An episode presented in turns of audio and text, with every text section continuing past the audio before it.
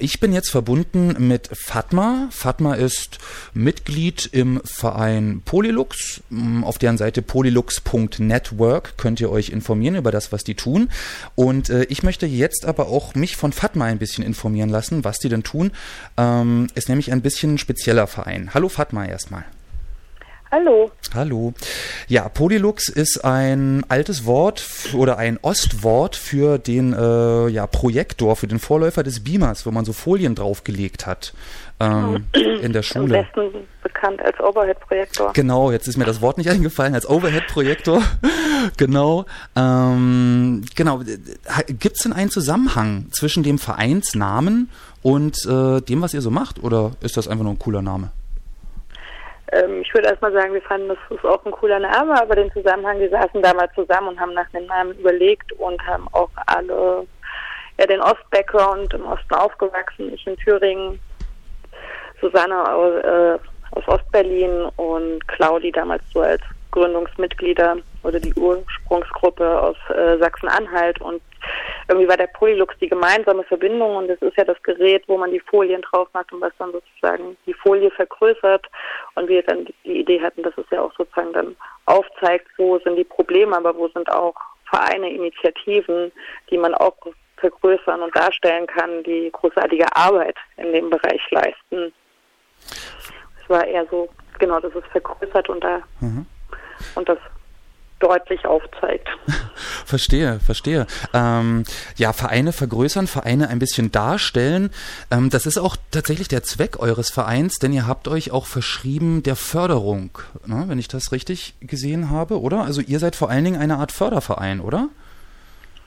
Ähm, genau, also ich würde uns nicht als Förderverein bezeichnen, sondern wir sind schon einfach ein Verein, aber es geht schon um eine alternative Finanzierungsstruktur, die man schafft, unabhängig von staatlichen Geldern, also auch mit der, vielleicht darf ich da etwas zurückgreifen, mhm. die Idee auch bei der Gründung war, da ging es los mit Miteinander e.V., wo die AfD ganz explizit ja in Landtagen und auch in Kommunen immer wieder Anträge gestellt hat, Nachfragen mit, was passiert, was machen die da eigentlich? Mhm. um sie einerseits zu delegitimieren, ihre Arbeit zu disqualifizieren und es auch immer wieder darum ging, dass die Gefahr besteht, wie, ob sie noch Gelder bekommen und wie sie und ob sie gefördert werden. Und die Idee war, was passiert halt, wenn gerade solche Vereine nicht mehr gefördert werden. Mhm. Eine alternative Struktur aufzubauen, die halt nicht angreifbar ist. Und das war die Idee vom Polylux, sozusagen, dass wir über unsere Mitgliedsbeiträge, Vereine und Initiativen explizit unterstützen können. Mhm. Und das erstmal halt im ostdeutschen Raum, wo die Gefahr gerade einfach auch nochmal mit den Landtagswahlen und die AfD ist in allen Kommunen vertreten und hat man, sieht man ja auch immer wieder, mhm. wie sie da Druck aufbauen und Projekten Gelder entzogen werden oder erstmal stillgelegt werden, um sie niedrigschwellig und direkt unterstützen zu können, ohne dass halt große Anträge gestellt werden müssen oder mhm. und es eine einfache Form einer der Solidarisierung auch gerade mit antifaschistischen Projekten, mhm. die ja so das Hauptziel also, der Angriffe sind. Also seid ihr sozusagen, äh, wenn ich das mal so umschreiben darf, ist das letztlich auch eine Reaktion auf ja, Kulturpolitik von rechts, oder? Genau. Die da passiert. Wie lange gibt es euch denn jetzt schon? Du hast von den Beginnen gesprochen. Ähm wir haben uns im Sommer 2018 das erste Mal zusammengesetzt. Oh wow. Im September 2019 angefangen, das auch Verein zu gründen, ist eine Menge Arbeit. Äh, oh ja. Oh ja. ja und auch die Idee zu entwickeln. Mhm. Ah ja, und jetzt, äh, und jetzt sehe ich hier, wenn ich mal auf, auf eure Seite gehe, polylux.network, ähm, ist ja eure Seite, da sehe ich schon 1, 2, 3, 4, 8, 9 neun Vereine oder neun Initiativen, die ihr jetzt schon unterstützt nach so kurzer Zeit? Die sind leider noch nicht alle in der Unterstützung. Ein Aha. paar kommen, okay. ein paar sind aber auch schon durch. Okay. müssen wir uns auch noch. Aha. Also mit Welcome United haben wir die, die haben wir mit 6.000 Euro unterstützt, mhm. die wir über Spendengelder eingenommen haben ähm, für die große Demo im August die Unteilbar-Demo, mhm. die Demo hat ja auch Geld gekostet für den Welcome United Blog. Genau, und sonst unterstützen wir gerade explizit auch das Jugendclub in Bautzen mit der Miete. Mhm. Mit dem Akkubitz in Pirna, denen ist es jetzt möglich, sozusagen größere Räume zu suchen, die sie dringend brauchen. Und die halt auch, ähm, das Akkubitz in Pirna ist ja auch bekannt dafür, mhm. die vor ein paar Jahren den Demokratiepreis abgelehnt haben und seitdem aus jeglicher Förderung rausfallen wegen der Extremismusklausel. Ich erinnere Aber mich, damals ging es ja darum, um äh, die, ähm, die FDGO, ne, die freiheitlich-demokratische Grundordnung mit zu unterschreiben. Genau. Und das würde ja die Zusammenarbeit mit bestimmten Gruppen, eben teilweise antifaschistischen Gruppen, die als extremistisch eingeschätzt werden von den örtlichen Sicherheitsbehörden ähm, müsste dann eingestellt werden. Wenn ich jetzt aber Stimmt. eben gegen Nazis arbeite und mit einer Dorf-Antifa-Jugendgruppe zusammenarbeiten muss dafür, dann kann man das vielleicht auch einfach mal nicht einstellen. Und das hat, genau das haben die Leute gemacht und fallen jetzt aus diesen Förderrichtlinien raus, ne, wie du das sagst. Die fallen aus den Förderrichtlinien raus. Die finanzieren sich einfach nur noch selbstständig. Mhm. Genau, und da sind wir eigentlich auch ganz glücklich, dass wir jetzt mit den Mitgliedern denen ermöglichen können, in größere Räume zu ziehen und ihre Arbeit noch sinnvoller und auch größer aufziehen zu können. Die haben dann einen größeren Veranstaltungsort und gerade solche Projekte zu unterstützen, finde ich so grundsätzlich wichtig an Orten, wo sowieso schon alles sehr rechtslastig ist und sehr konservativ ist, zu sagen, das sind Räume, die auch eine Jugendarbeit brauchen. Also wenn man keine Alternativen für die Jugendarbeit oder für Jugendliche hat, dann enden sie halt am Ende bei dem, was für ein Angebot besteht. Und das ist halt oft einfach ein rechtes Angebot, was an solchen Orten besteht. Und umso wichtiger ist es ja, Alternativen anzubieten. Mhm. Auf jeden Fall. Hattet ihr denn dabei irgendwelche Vorbilder? Also ähm, gibt es schon Vereine oder Strukturen, die ähnliches leisten? Wir haben am Anfang mit Adopt a Revolution zusammengesetzt gesessen, ah. die uns nochmal beraten haben, die ja sozusagen eine Zivilgesellschaft in Syrien unterstützen. Unsere Idee war dann genau, eine Zivilgesellschaft im Osten zu unterstützen. Mhm. Mhm. Ähm, genau, vielleicht da auch nochmal einzuhaken, wir haben ja heute auch einen Thementag im Studio Ansage. Unter anderem geht es eben auch um Gemeinnützigkeit beziehungsweise die Aberkennung derselben. Jetzt hast du ja schon irgendwie Beispiele genannt, Miteinander e.V. oder ähm, in Pirna ähm, das Jugendzentrum, beziehungsweise äh, ja. Das ja, die, Jugend, die haben ja die ne? Gemeinnützigkeit noch. Also miteinander e.V. ja auch. Ach so, ja, stimmt. Entschuldigung, da habe ich mich jetzt ein bisschen, bisschen versprochen.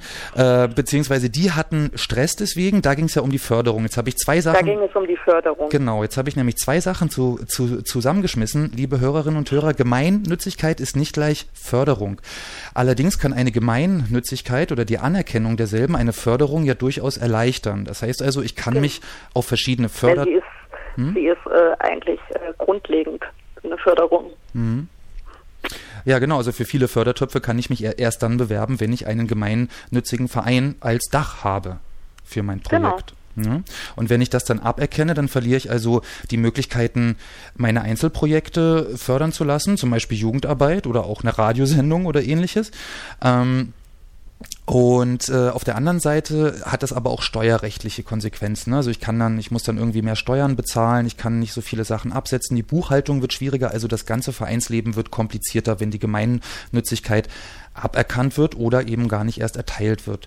Jetzt ist das ja eben passiert ähm, im Falle des VVN BDA, also des Verbands der Verfolgten des Naziregimes Bund Deutscher Antifaschistin, ähm, auch Attac und Compact und in anderen Fällen wird es Demots. ja auch Demots, genau. Also äh, man hat so ein bisschen das Gefühl, also ich habe so ein bisschen das Gefühl, dass da so ein äh, dass da gerade Zivilgesellschaft auf einer gewissen Art und Weise vielleicht auch demontiert wird oder dass eine Gefahr ist. Ähm, Jetzt baut ihr ja alternative Finanzierungsstrukturen auf. Würdest du sagen, also aus eurer Sicht, ähm, ist das eine sinnvolle Ergänzung zu staatlichen Förderungen durch die Anerkennung von Gemeinnützigkeit beziehungsweise dem staatlichen Siegel, du bist jetzt förderfähig? Oder sollte das eher eine Sache sein, die ganz parallel läuft und eigentlich unabhängig ähm, vom Staat sollten solche Projekte auch existieren können finanziell? Es ist ja einerseits so, viele Projekte sind aus dem Fördertopf gerade rausgefallen. Auch kleinere Projekte, gerade auf Kommunalebene entscheidet ja jetzt nicht nur, sind das ja auch Kommunalgelder, die verteilt äh, werden, die auch dadurch, dass eine AfD super stark in vielen Kommunen vorhanden ist und auch eine CDU, wenn man sich in Sachsen anguckt, ja nicht gerade rechts steht, ähm, fällt das Geld ja teilweise da einfach schon weg. Und ich glaube, ich finde es gut natürlich, wenn bin auch dafür, dass das eigentlich eine staatliche Verantwortung ist, dass diese Förderung bestehen muss. Die Erfahrung zeigt aber, dass es halt nicht immer funktioniert und gerade kleinere Vereine und Projekte im ländlichen Raum dann dastehen und weder eine Aufmerksamkeit haben noch die Möglichkeiten haben, eine Förderung zu bekommen. Und ich glaube, da war es, deswegen finde ich, dass sich das eher ergänzen sollte. Also ich finde, man sollte schon auf den Staat Druck machen und ich glaube, das ist auch ein Ding aus oder auch ein Grund, wo wir was wir auch gern machen wollen, um auch so ein staatliches Versagen da aufzuzeigen, dass sie halt auf diesen Rechtsruck mit aufspringen. Mhm. Okay. Und trotzdem genau das mit durchzusetzen und aber gerade kleineren Vereinen, die Antragshürden sind so hoch teilweise, dass man es denen versucht, auch niedrigschwellig zu ermöglichen, irgendwie die Arbeit, also die Arbeit zu leisten ne, oder, oder Mieten zu stemmen und Räume finanzieren zu können. Das sind ja auch so grundlegende Arbeiten und oft ist die Antragstellung schon mit so vielen Hürden verbunden, dass man mhm. ja auch daran arbeiten müsste, wie schafft man auch Hürden ab. Mhm. Und unsere Idee ist halt auch, glaube ich, dahinter zu sagen, der Staat versagt ja gerade explizit. Also genau darauf halt aufmerksam zu machen und zu sagen, wir schauen da einfach nicht mehr weg und und versuchen da mit unseren Mitteln einzugreifen und sind mhm. auch froh, dass wir jetzt irgendwie nach vier Monaten die ersten Projekte finanziell unterstützen können. Mhm. Was ja tatsächlich ziemlich schnell geht. Ne? Also ziemlich schnell ging. Also vier Monate und dann ist tatsächlich, äh, dann geht's los mit der mit der Unterstützung. Dann ist das auf fruchtbaren Boden gefallen, eure Idee. Ähm, also ich könnte jetzt. Es wächst jetzt noch. Es wächst es noch. hängt halt an unseren ja. Fördern, also an unseren Fördermitgliedern. Mhm. Je mehr Menschen Mitglied im Verein werden, mhm. umso mehr Projekte können wir unterstützen und mitfinanzieren. Mhm. Und irgendwie auch eine Antwort auf, ich bezeichne es ja teilweise auch einfach als Repression gegenüber Vereinen und Initiativen, die bewusst antifaschistische, antirassistische Arbeit machen und sich auch da besonders stark machen. Und in dieser ganzen Debatte wird ja auch ein Begriff von Antifaschismus ja eigentlich kriminalisiert und irgendwie wollen wir dagegen wirken und sagen, Antifaschismus ist halt sollte ein Grundsatz sein an jeglicher Arbeit. Ah ja. Und, mhm. und, was du ja auch sagst, wenn man sich dann anguckt, wer die Gemeinnützigkeit nicht verliert, ist, ist der Blick irgendwie auf Vereine, die völkische und rechtsnationalistische Arbeit machen, sind derzeit noch nicht von einer Bedrohung und oder also sind da einfach noch nicht bedroht, was ihre Gemeinnützigkeit betrifft. Sie sind weiterhin gemeinnützig. Da ist auch für mich gerade noch nicht ersichtlich, ob da überhaupt der Blick hinfällt, was da passiert. Und das ist halt gerade irgendwie linksliberale, linksalternative Projekte betrifft, die ins Visier fallen. Am Schluss hätte ich jetzt nochmal zwei Fragen. Zum einen, ähm, genau, ihr seid ja äh, quasi abhängig natürlich auch von Fördermitgliedern. Ähm, du hast schon gesagt, äh, man kann quasi Mitglied bei euch werden. Äh, Mensch kann Mitglied bei euch werden. Das mache ich über die Seite polylux.network. Das passiert über diese Seite. Ja. Da, genau. Da kann ich auf den auf den Punkt Fördermitglied klicken und dann gehe ich da durch und dann könnt ihr kann ich mit euch Kontakt aufnehmen und dann und dann kann ich euch auch mit unterstützen sozusagen. Genau. So einfach ist das. Polylux.network. Ähm, genau. Als letzte Frage vielleicht so ein bisschen, ähm, ja, ja, so ein bisschen. Ist es denn so, dass das, ähm, also es könnten ja jetzt Leute hergehen und sagen, ach na, dann gebe ich da irgendwie 10 Euro im Monat oder 20 oder wenn ich es ganz dicke habe, sogar 50 oder nur zwei und dann bin ich irgendwie raus aus der Nummer, dann mache ich genug. Ähm, ist das so? Glaube, ich würde nicht sagen, dass es so ist. Es sind auch Menschen im Mitgliedverein, die ganz woanders leben, woanders politische Arbeit machen und aber äh, gerade nicht im ländlichen Raum sind. Und es gibt auch viele, die, also wie ich zum Beispiel, die weggezogen ist und mhm. sagt, ja. okay, wie kann ich unterstützen? Und irgendwie kommt für mich ein Rück Zurückziehen nicht in Frage, irgendwie aufgrund von komme aus Eisenach, das ist kein schönes Nest, das ist ein reines braunes Nazi-Nest, wo ich irgendwie mit dem Kind nicht sein möchte. Ja. Also, und ich glaube, das ist so die, es ist schon auch eine Art, sich daran solidarisch zu beteiligen, zu sagen, die Projekte lassen wir nicht im Stich.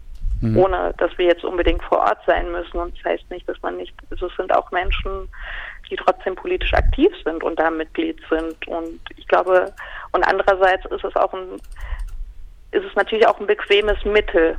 Mhm. Okay. Ein Mittel ist, ja. wenn es Projekte direkt unterstützt. Also Ja. deswegen würde ich daraus, glaube ich, keine moralische Frage aufmachen.